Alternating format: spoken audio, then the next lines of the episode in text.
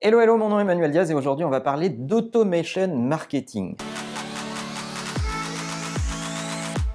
Alors l'automation marketing, vous connaissez certainement cette expression, ou si vous la connaissez pas, ruez-vous dans Google pour aller trouver un peu de documentation par rapport à ça. Mais en gros, et pour simplifier, c'est euh, ce que la technologie permet d'apporter en process automatisé au marketing. Grosso modo, le fait de scripter des processus de marketing, de vous permettre d'automatiser un certain nombre de tâches dans vos campagnes, vous envoie d'emails, vous envoie de SMS, dans euh, le programmatique, etc.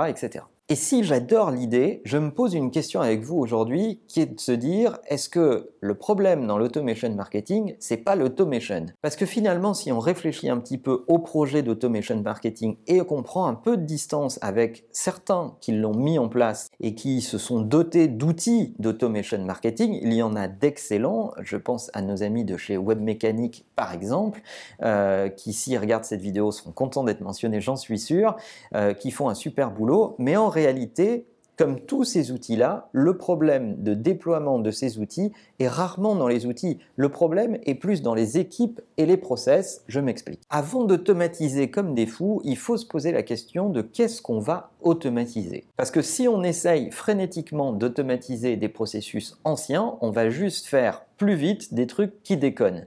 Et c'est un peu le problème des, des projets d'automation marketing. En fait, au fond, la question qu'il faut se poser, c'est où sont nos process? Sont-ils documentés? Est-ce que nos process ne reflètent pas des habitudes euh, du passé au lieu de décrire des pratiques réelles, euh, vertueuses du quotidien? Et souvent, quand on creuse un petit peu ce sujet, on se rend compte qu'on vit dans un monde digital avec des process d'un monde pré-digital. Si vous déconstruisez le process de beaucoup d'entreprises, ils sont en général trop lents, trop d'étapes de validation, pas assez d'infos partagées, pas assez de flexibilité.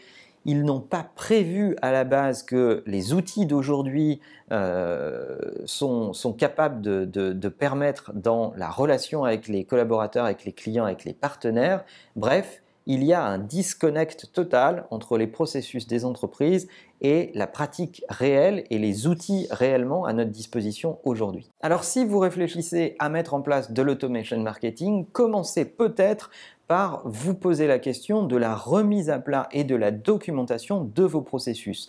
Parce que quand vous vous apprêtez à automatiser des process qui dysfonctionnent, eh bien, vous allez produire encore plus de dysfonctionnement. Et pour parler crûment, si vous avez des process qui produisent de la merde, vous allez automatiser encore plus de merde. Alors oui, je vois dans plein d'organisations beaucoup de projets d'automatisation, qu'ils soient liés au marketing ou pas. C'est aussi le cas de tous les projets qui sont derrière les chatbots, l'intégration d'algorithmes et l'automatisation euh, au sens général du terme dans les entreprises avant de vous lancer dans ces projets, avant d'aller benchmarker les outils, les plateformes, les technologies qui vont vous permettre d'automatiser, posez-vous la question de où est-ce que vous en êtes. Est-ce que vous avez ressondé vos collaborateurs sur la qualité de ces processus? Est-ce qu'ils sont pratiqués par habitude ou parce qu'ils produisent des résultats?